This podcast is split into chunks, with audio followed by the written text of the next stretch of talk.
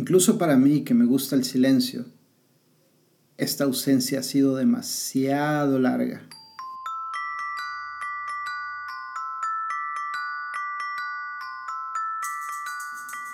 Me fui para darme la oportunidad de decidir si quería volver. ¿Te ha pasado? ¿Te has ido alguna vez para ver si extrañas o los demás te extrañan a ti? Hola, mi nombre es Eduardo Torres y este es un hombre camina.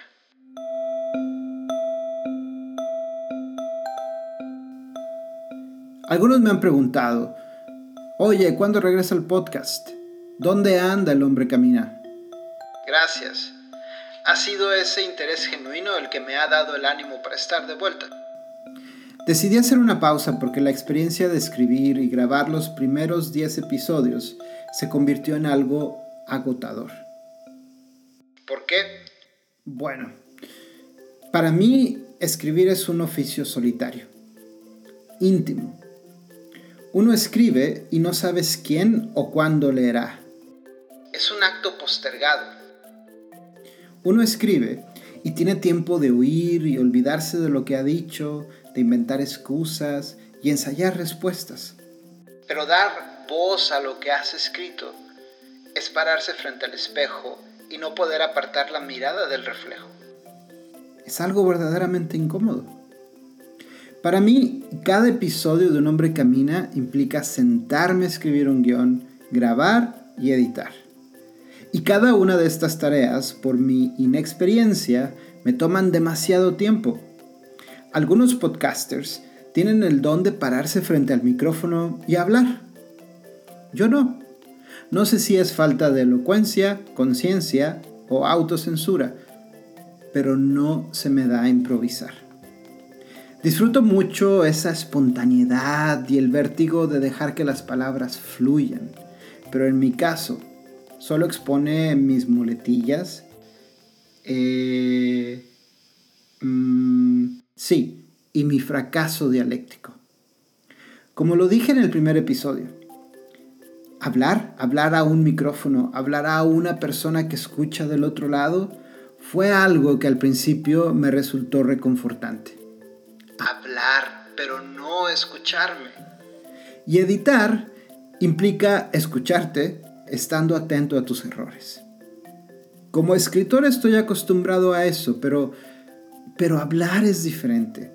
Editar tu voz en un podcast es como escuchar la voz de tu conciencia fuera de tu cabeza. E insisto, es demasiado incómodo.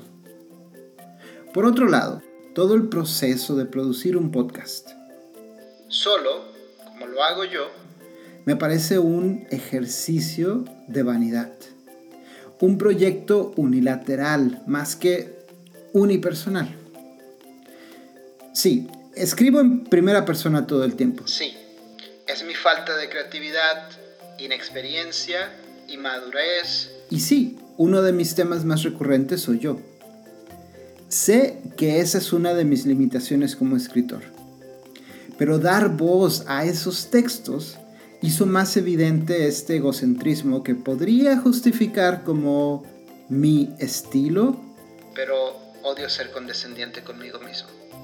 Así que no lo haré. Escuchar el podcast me hacía sentir como a esas personas que se toman selfies todo el tiempo.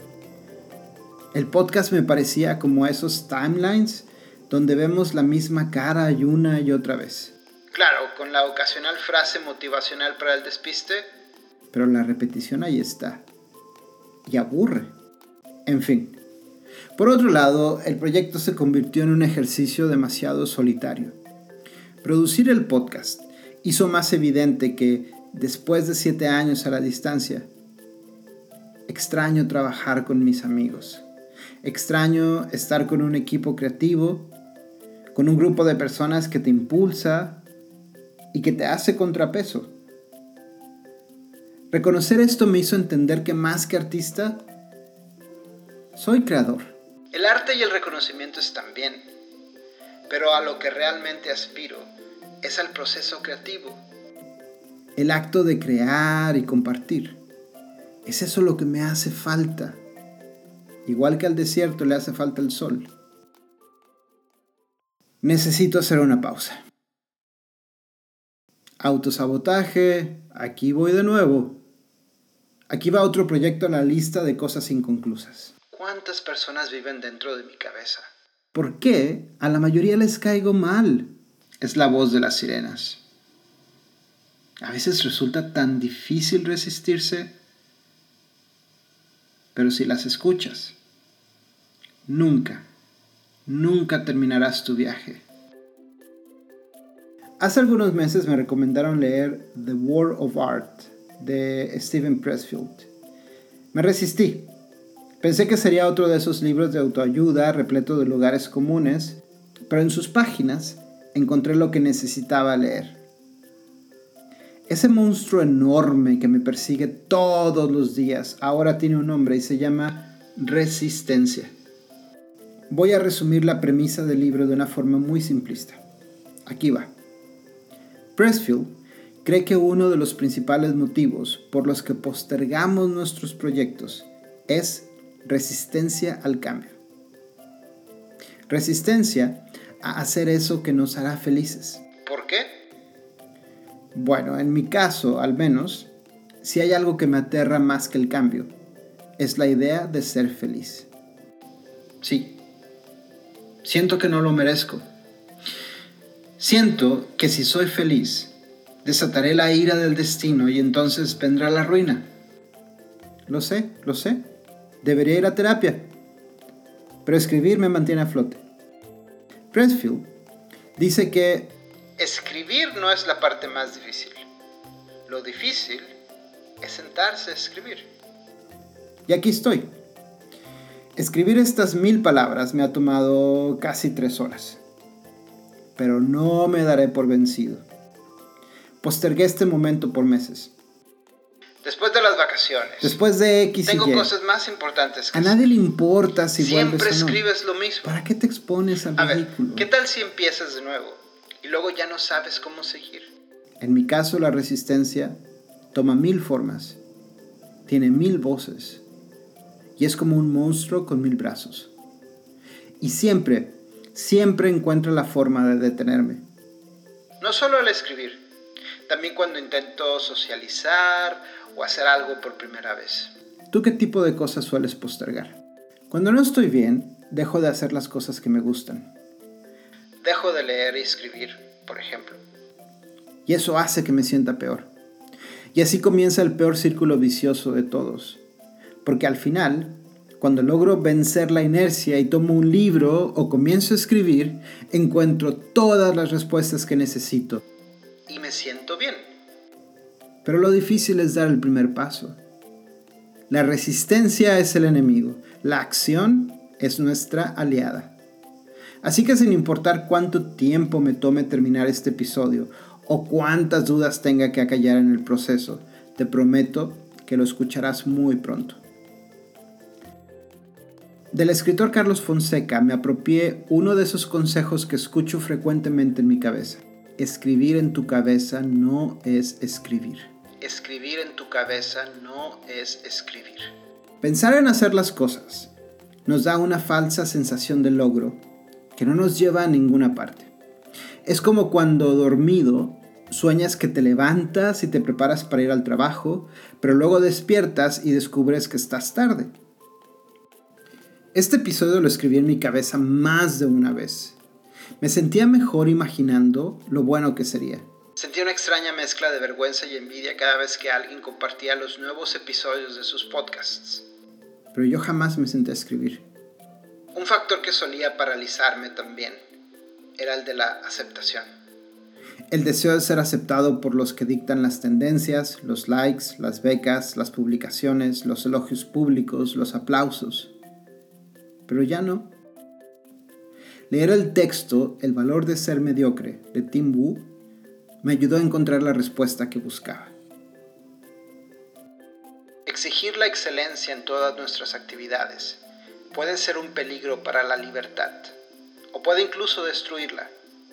Nos despoja de una de las mayores recompensas de la vida, el sencillo placer de hacer algo solo porque lo disfrutamos profundamente. No soy artista. Soy creador. Es mi nueva excusa favorita. Y adoptando toda la filosofía punk del do it yourself, he decidido tomar el mundo por sorpresa. Mira, qué original. Escribo un blog y ahora tengo un podcast. La verdad es que he hecho esto desde siempre. Pero he dejado de esperar que alguien venga y toque mi puerta. Warhol tendría que replantearse su frase de los 15 minutos de fama si viviera estos días. Ahora el verdadero poder está en la posibilidad de tomar el control y ser tú el que vaya a tocar la puerta de los demás. También he logrado hacer las paces con esa idea de hablar sobre mí.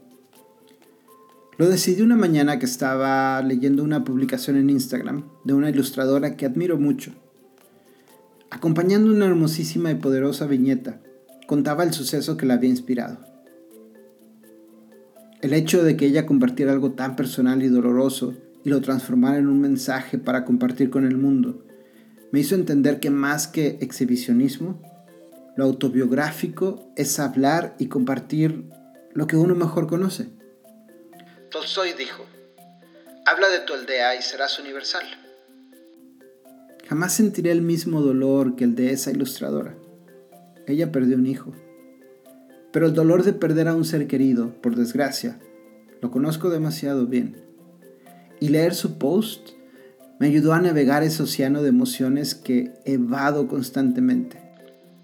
Me zambullí en él, lloré y luego regresé a la orilla porque para eso existe el arte, para conectarnos los unos a los otros. La misma persona que me recomendó el libro de Springfield me dijo, tras escuchar tu podcast, siento que ya conozco a tu familia. Sonreí, porque la verdad es que eso sería increíble. Conocer a mi familia es conocerme a mí, es entender de dónde vengo, el por qué soy como soy. Así que seguiré hablando de mí seguiré dejando que me conozcas. Es mi forma de compensar el no verme en el espejo. Es mi forma de compensar el no hacerme selfies tan seguido. Si de algo voy sobrado, es de falta de autoestima, dice una de mis canciones favoritas. Pero la poca autoestima que tengo la usaré para hablarte de mis cosas y pretender que te importan. Quizá logremos conectar.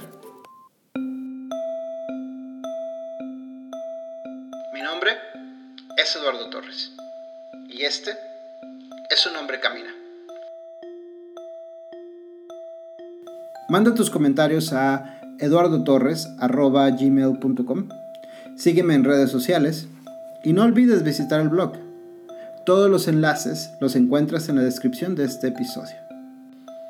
Nos escuchamos pronto y nos vemos después.